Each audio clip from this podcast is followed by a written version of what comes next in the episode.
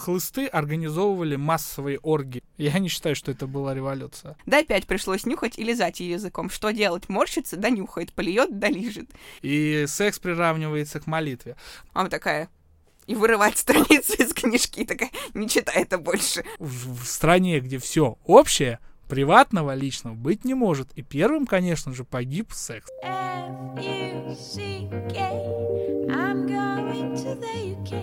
Привет, это Разве Секс. С вами Маша Константиниди, и сегодня у нас опять необычный выпуск. Новый год, Рождество, Старый Новый год. Эти длинные зимние праздники самые народные из всех. Они буквально пропитаны русскостью. Поэтому сегодня к нам в гости я позвала главного славянофила современной журналистики, шеф-редактора МБХ Медиа Сергея Простакова. С Сережей мы попытаемся понять, откуда есть пошел русский секс, помогает ли нам мат в раскрытии сексуальности и был ли секс в русских народных сказках. Недавно Сережа и МБХ Медиа выпустили «Шурави» — документальный подкаст об афганской войне. Ссылку на него мы оставим в описании эпизода. Пожалуйста, послушайте, он очень крутой.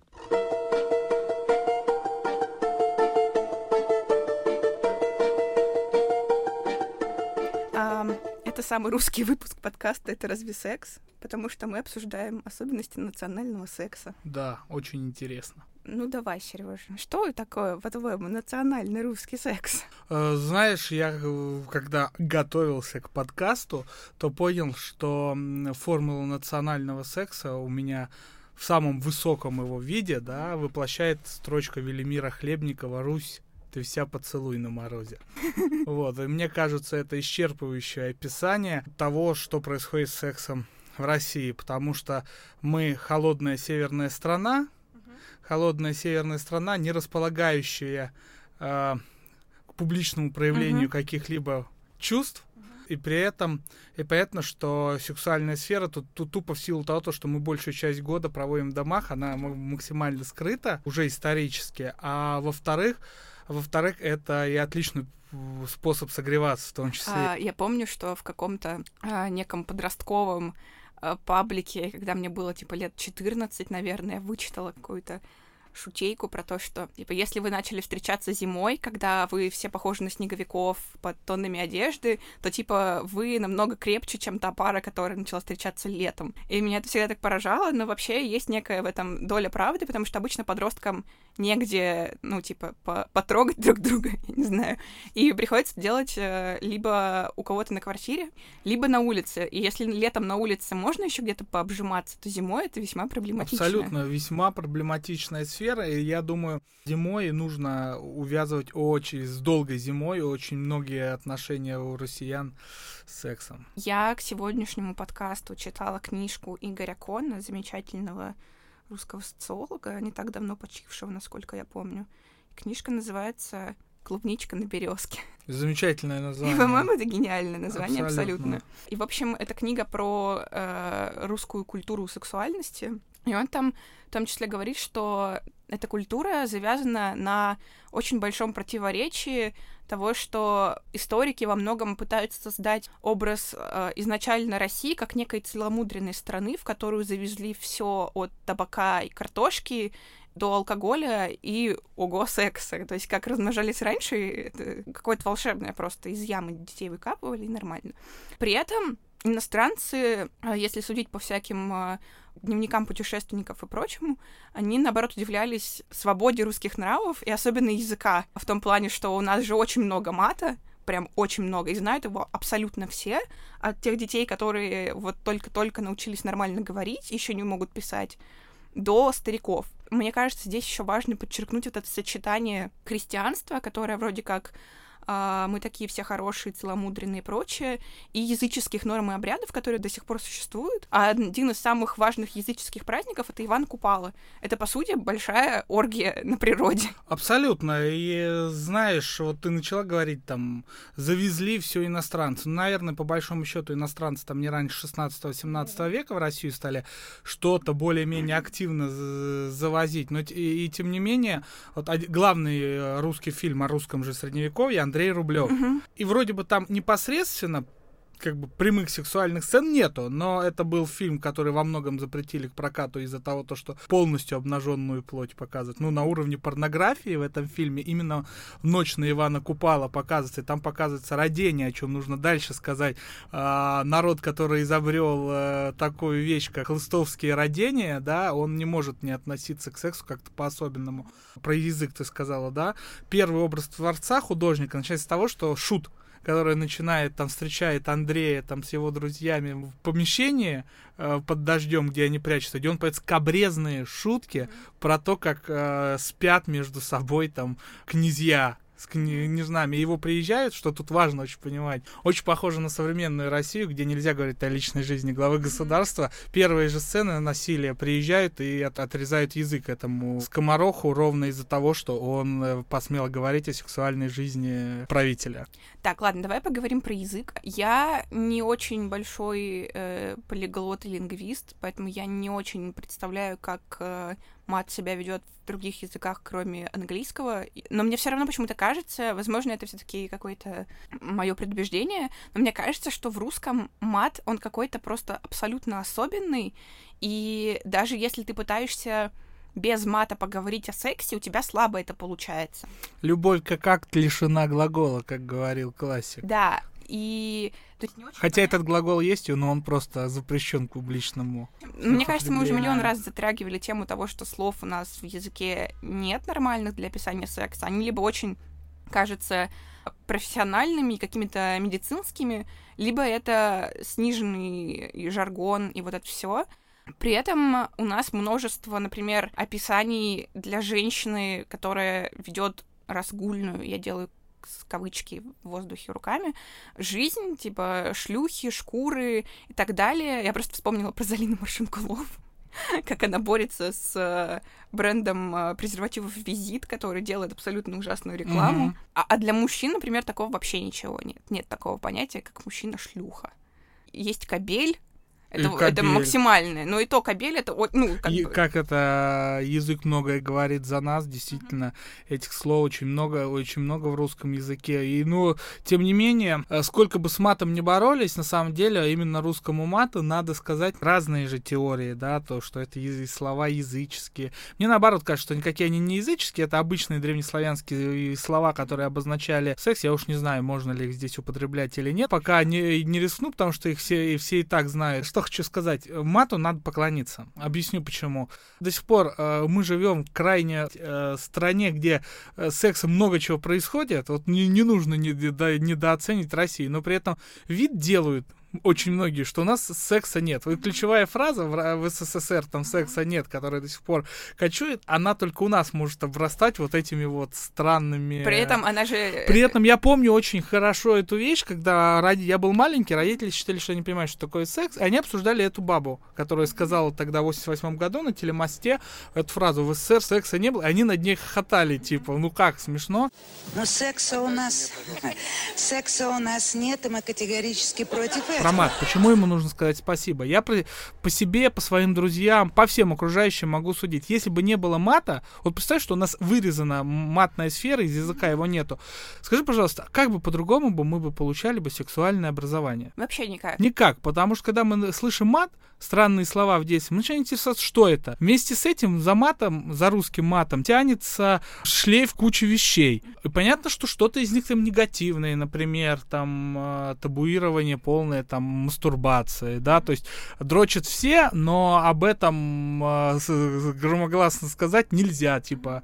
А самое главное, вот, ну, ты уже понимаешь, что, например, э, вот сейчас я все-таки буду вынужден матюкнуться, потому что, простите, дорогие слушатели, два слова, но они же различают, понимаешь, анатомию учат. Хуй, представляем, что это такое, и залупа представляем, что это такое. Просто анатомия члена, одной полностью и головка. Поэтому я как бы могу сказать так, э, что благодаря тому, что в, русском языке есть мат, в России происходит э, сексуальное образование. Спасибо ему именно за это. Я вспомнила, как я узнала слово залуп. Точнее, я знала, что существует э, э, э это слово. Я думала, что оно просто означает, что типа все в жопе. А тут я открыла учебник по биологии за восьмой класс, и это был библиотечный учебник, и там как раз было строение типа человека, вот это все, и там на месте как раз головки было написано залупа. Я такая, о, Вот что это значит, оказывается. Я была очень хорошей девочкой, я до шестого класса не знала ни одного мата вообще. То есть я уверена, что мои родители, ну, э, папа, скажем, и его друзья матерились при мне периодически, ну, я вообще, у меня просто вырезано это А ты просто не понимала этих слов, и само сознание их пропускало. Я очень хорошо помню, как я познакомился с матом. Конец первого класса, это у меня май 96 -го года, э, на заборе у соседей кто-то написал огромными буквами хуй, а мелом, ну, просто реально я с тех пор не видел никогда, чтобы так в, в большом размере это печатало. Я-то из семьи сельской интеллигенции, там мать учительница, вот это вот все. А одноклассник был э, из семьи колхозных этих скотников, из попроще семьи. И я у него спросил, что такое хуй? Он мне отвечает, ну это это, писюн. Вот. А еще есть несколько слов, а еще есть несколько слов, которые означают э, пизда, это женская, девичья пися. Вот, ебаться это когда хуй засовывают э, в пизду. Он мне это все пояснил, но при этом мы же закончили первый класс. А, а что умеет человек обычно делать после первого класса? Читать писать. Вот. И, я, естественно, от своей тетрадочки все эти слова как буквально как словарик записал. Ну, ну, ну смотри, мне еще до этого никто не объяснил, что это вообще-то так называемая табуированная uh-huh. лексика. И пися я могу хоть сейчас в эфире все записать, а матом ты будешь меня и так запикивать, наверное. Вот. И я это оставил на открытом месте. Uh-huh. И мне от родителей да, прилетело, что типа, что это, эти слова нельзя употреблять. Но для меня это был шок, что оказывается один и тот же предмет. Uh-huh названы разными словами, употребим, а другой не употребим. Вот. С годами шок, конечно, развеялся, но тем не менее, так бы это было.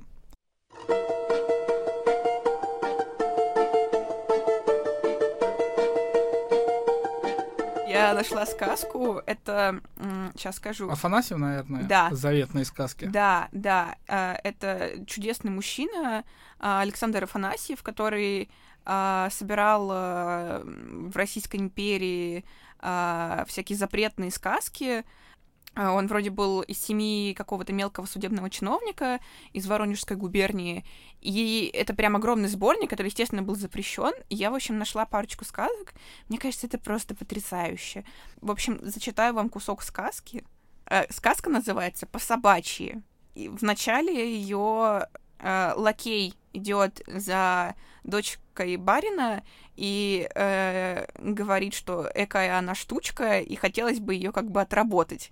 И дальше эта девушка зовет его к себе в покой вечером, и такая, ну, раз ты хотел как бы меня вот по собачьи, тогда вот э, нагибайся и нюхай, как собаки делают. Халуй нагнулся и понюхал.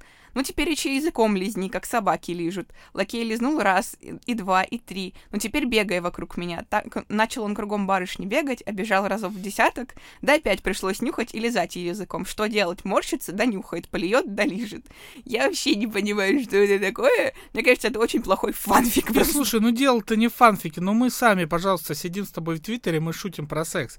И вот эти все сказки, э, понимаешь, э, существовали ровно потому, что люди разговаривали про секс. И для них, вот для, скажем так, для большинства людей эта тема не была ни в коем случае не табуирована. То, как нам сейчас пытаются продать э, высокую русскую духовность, что, дескать, э, в Российской империи на Руси секса не было. Он-то как раз был, и вот эти все сказки, которые Афанасьев э, создал, они постоянно издаются, переиздаются, несмотря на все наши государственные запреты с точки зрения ненормативной лексики. Э, они создавались ровно потому, что народ хотел и разговаривал о сексе. И на самом деле, давай уж будем э, снисходительно, это такая народная рефлексия сексуального опыта. Мы сейчас в 21 веке, в 2019 году записываем подкаст э, про секс с тобой вместе, а наши с тобой предки про это сочиняли сказки. Как ты понимаешь, это такая вот русская камасутра, в которой мы наблюдаем, как, например, э, э, ролевую игру нам описали. Нам просто описали ролевую игру, да, и, и видимо, этим. Э, а за ней что-то есть, она ли была в реальности, видимо, кем сочинена, но при этом это реально, знаешь, даже нам забавно это слушать, даже нам забавно это слушать, а уж тогда, я думаю, при некоторой скудости юмора и способов развлечься, такие сказки, конечно, производили очень крутое впечатление на своих слушателей. Тут же нужно понимать, что народная сексуальная культура, она всегда была немножечко вернее так, скажем так, интеллигенция, дворянство, там, да, образованный слой, который после Петровских реформ образовался, он всегда на своих же крестьян, на простой народ, вот сама фраза появилась, простой народ, он смотрел немножечко с высока, на удаление со стороны, это такая внутренняя колонизация, вот, и, и достраивал, и пытался эти практики. Тем временем, народная культура порождала такие формы сексуальности и отношения к своему телу и телесности, которые как бы до сих пор являются, знаешь, предметом э, дискуссий, споров и так далее. Вот, например, хлыстовская секта. И за что ее не любили хлыстов? Не Расскажи, то... что это, потому что не все а, Секта хлыстов — это православная секта. Нужно понимать, что секты в православии были очень развиты, их было очень много. Это народные варианты понимания про христианство и всех остальных практик. Так вот, хлыст хлыстов больше всего в чем обвиняли? Что хлысты организовывали массовые оргии. Это называлось родение. И более того, они во многом были основаны на матриархате, да, то есть есть мать, есть хлыстовская Богородица, и она как бы, дети мои, плодитесь и размножайтесь. И вот эти родения э, составляли э, такой, знаешь, коммунизм сексуальный, да, что все равны и секс приравнивается к молитве. Вот. Но дальше отношения с телесностью-то идут дальше, и от хлыстов отпочковывается э, от, радикальная абсолютно секта скопцов. Как бы она отталкивается от хлыстов в обратную сторону, говорит, вообще любое соитие, любой секс это полный грех.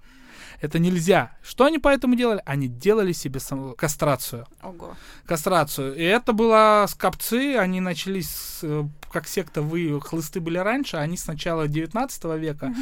Ты понимаешь, в России существовало, с одной стороны, огромное там многотысячное, на никто не мог никогда подсчитать, сколько было на Руси раскольников, в широком смысле, потому что это не только старообрядцы под эти подразумевались, все, кто не был в официальной церкви, сколько там было хлыстов с их там родениями, никто не мог подсчитать. Ну, счет явно шел на тысячи. И счет шел на тысячу скопцов.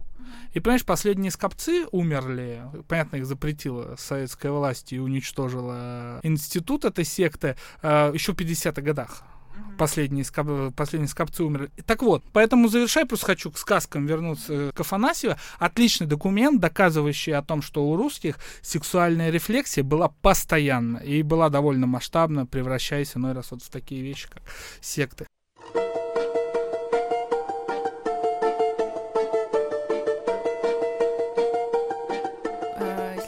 Сказках, что у меня был какой-то дикий сборник сказок, и он был небольшой, но довольно такой увесистый. И там были прям сказки, которые, ну, не Пушкина, mm-hmm. а прям какие-то, я даже не знаю, откуда они, господи, ну, какие-то народные. И там была одна очень странная сказка, когда мужик превращался в некое животное и далее сношался со своей женой и с тещей. Mm-hmm. Э, я, в общем, это читаю, а я уже умела читать. Ну, может, в первом классе была, может, чуть младше. И такая думаю, так, что это? Почему это? Что происходит? Иду к маме, как нормальный ребенок, такая, это что вообще?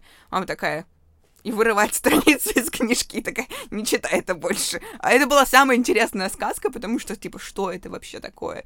И меня всегда, когда я потом это уже рефлексировала, будучи взрослой, удивляло, что это в детском сборнике сказок. И если говорить о книжках, ты мне писал про домострой еще. Да, э, слушай, ну вот сам по себе домострой, как мне кажется, это такая книга, которая, ну понятно, что она описывает нравы московского государства, о московского государства очень неплохо, но тем не менее, опять же, если о ней говорить, как о важном документе таком эпохи. Понимаешь, в чем разница между условно существованием в СССР советском обществе, как оно, и дореволюционном, и особенно даже московском и э, государстве средневековом. И я скажу, что московское государство средневековое было продвинутее СССР. Объясню в чем. Потому что фактически официальная книжка «Домострой», можно к ней по-разному относиться, она документ своей эпохи. Она ставила возможным публичное э, обсуждение регламентации сексуальной жизни то есть это, да, документ, который, ну, он тебя не обязывает жить так, но рекомендации выдает, как правильно жить. Есть публичные на этот счет рефлексии. В Советском Союзе найти книжку про секс или про сексуальную жизнь. Вот, а у меня еще дома хранится бабушкина с дореволюционных, э, ой, не дореволюционных, со сталинских времен домохозяйство. Uh-huh. Книжка с рекомендациями, там рецепты, вот это вот все есть. Я очень хорошо эту книжку помню, я ее тысячу раз пролистывал. Максимальная максимальное вот приближение к некой телесности, это там, где вопросы были про гигиену, да, там, я не знаю, максимально там э, мыть груди, как ребенка покормили, ну что-то вот вроде того. То есть секс как бы, как бы и не было. Вот, поэтому как бы э, к домострою, хотя он в негативном понимается контексте, упоминается сейчас постоянно, я все-таки считаю, что нужно относиться с некоторым уважением, потому что, скажем так, в средневековье такие книги для наших предков были, а в 20 веке, на, с 30-х до конца 80-х, сексуальную информацию получить было просто неоткуда. Из учебника биологии там для восьмого класса и все.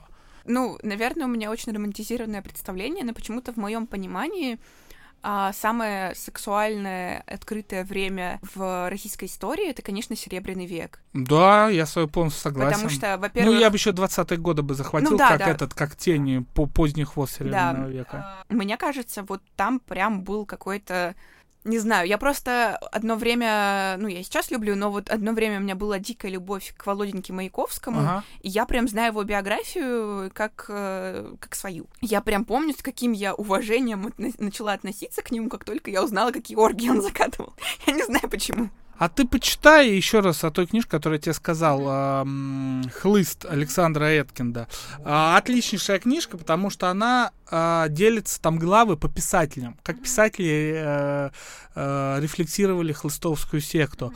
И там описывается сексуальная жизнь каждого автора. И понятно, что она была богатая, насыщенная и у Маяковского, и у Блока, и у Есенина. Почему на Есенина была в том числе мода? Потому что в 60-х, 70-х, когда его стали массово печатать, он там полвека был под запретом. Да, есть горькая правда земли, подглядел я ребяческим оком, лижут в очередь кобели, истекающую суку соком.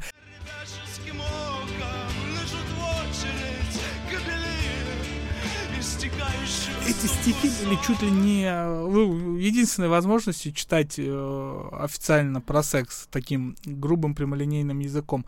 Я что тебе хочу сказать, что Серебряный век, он, безусловно, просто не нужно его выделять именно как в России особенно, потому что что такое начало 20 века? Начало 20 века — это появление фрейдистской теории. Да. А, венский доктор Фройд, Фрейд, да, он вывел сексуальность из викторианской пуританской закрытости, он ее сделал основой существования, и как выглядит библиотека, да, молодого интеллектуала в последнем предвоенном году, в 913-м, а, томик там Александра Блока а, «Стихи о прекрасной даме», в скобках «Стихи о сексе и желании секса», Фрейд, и Маркс про революцию. И, и понятно, что именно тогда это все зародилось, это пошло, и почва была хорошая под это.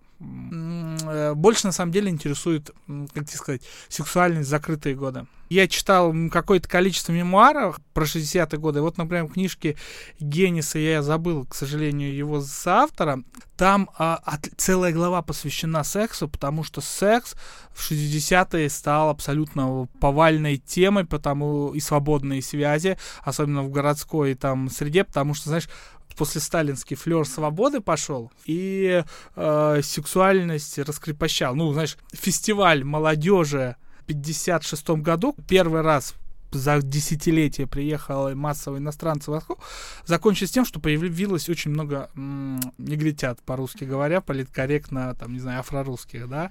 Контакт с иностранцами, как сексуально одноразовый, уже не воспринимался как жуткое прелюбодеяние. Там не нужно, опять же, достраивать, что все это закрыто. И знаешь, к темной и мрачной теме обращусь. Когда сексуальность полностью выдавили, из культуры э, и публичности в сталинские годы. И понятно, почему ее выдавили. Потому что э, сталинский СССР, да, он основывался на общем. А хочешь не хочешь, конечно, холстовские родения это хорошо, но э, секс это максимально приватная сфера. И когда мы о нем говорим, мы всегда что-то до конца не договариваем. Это наша приватная сфера. И понятно, что потерпеть в публичном поле рефлексию чего-то приватного в обществе в коллективном было невозможно. И она была вытравлена на сексуальность. И вот мрачная тема, что, например, Энтони Бивер, британский историк, который написал такую книгу, как «Падение Берлина». Он впервые громогласно заговорил о теме массовых изнасилований немок а, в 1945 году на uh-huh. оккупированных территориях. Но он там утверждает 2 миллиона. К этой цифре можно с, с большим спором относиться. Он ее очень плохо выводит. Но он об этой теме заговорил, его за это не любят. Но я, в отличие от его критиков, я Бивера практически всего прочитал. И очень хорошо помню его рассуждение. Он как раз-то связывает, что нельзя связать э, массовое изнасилование немок э, исключительно, исключительно желание мести, хотя она, конечно, была огромным. Но именно э, сама закрытость сексуальной сферы в советском обществе, которая, конечно же, существовала, никуда не девалась, и военно-полевая жена, это термин придумали, не, это придумали в РКК, в рабоче-крестьянской армии, что можно любому офицеру брать жену себе на время. Это связано с тем, что сфера подавлялась, и когда появилось, так сказать, население чужой страны, которое, так сказать, условно тебя сдается, грубо говоря, э, здесь это уместно будет, ложиться под тебя, или ты заставляешь ее лечь, э, это возникает, конечно, был выброс, э, как, например, дикой темной сексуальности. Но это к вопросу о том, что э, вот, собственно, самые мрачные для русского секса, который никогда не прекращался времена, он не как и для всей жизни, да, они именно те самые как это у Высоцкого, мы тоже дети мрачных лет России. Вот в тех, в те наследие мрачных времен такое же.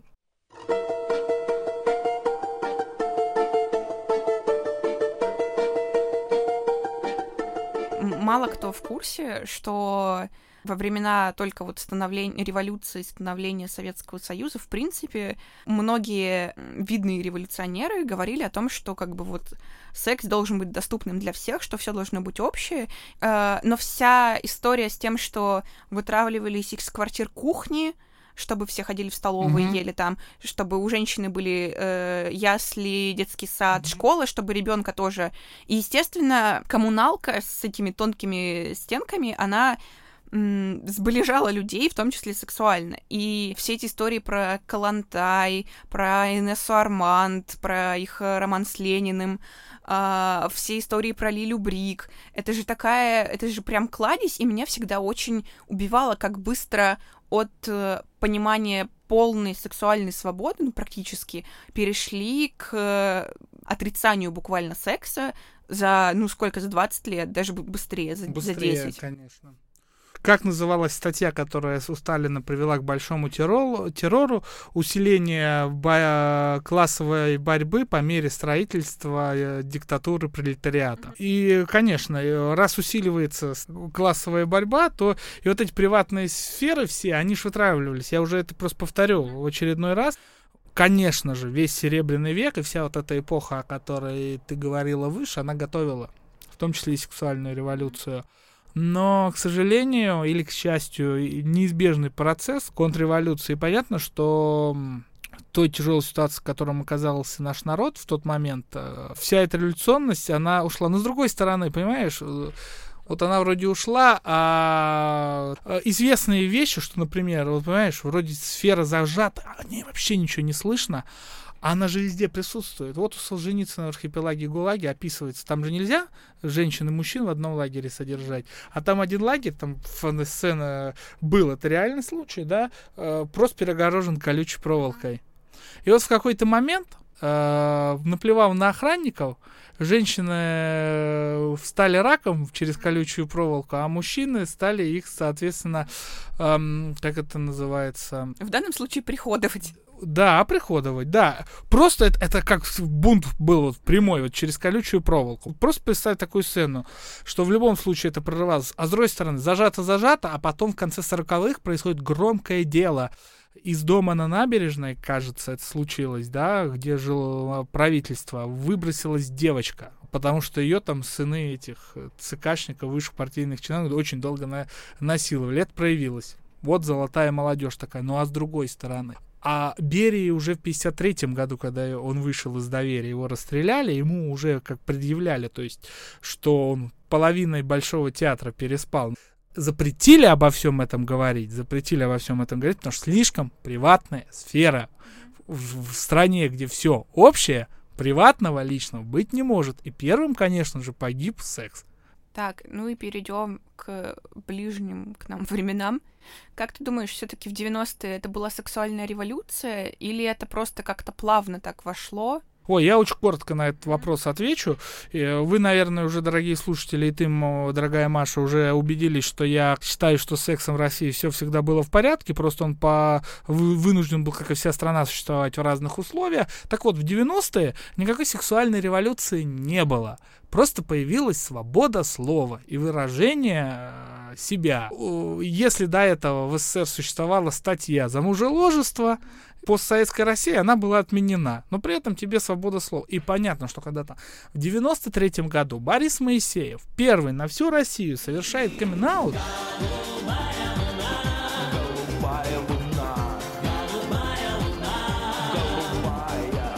Это, конечно, взрывает мозг, потому что, а, за это только что сажали, б, ну мы знаем, какая у нас сложилась и, э, из-за тюрьмы куль, отношение к гомосексуальности. Это, конечно, было взрывом революции. В этом смысле, конечно, Моисеева можно просто прямо уважать. Он революционер в этом смысле довольно там масштабный. Просто, на, просто обычная сексуальная жизнь наложилась на свободу слова. Раньше ты про секс можешь прочитать только в стихах у Есенина, теперь ты секс можешь прочитать на первой полосе любой газеты. Вот и все. Я не считаю, что это была революция.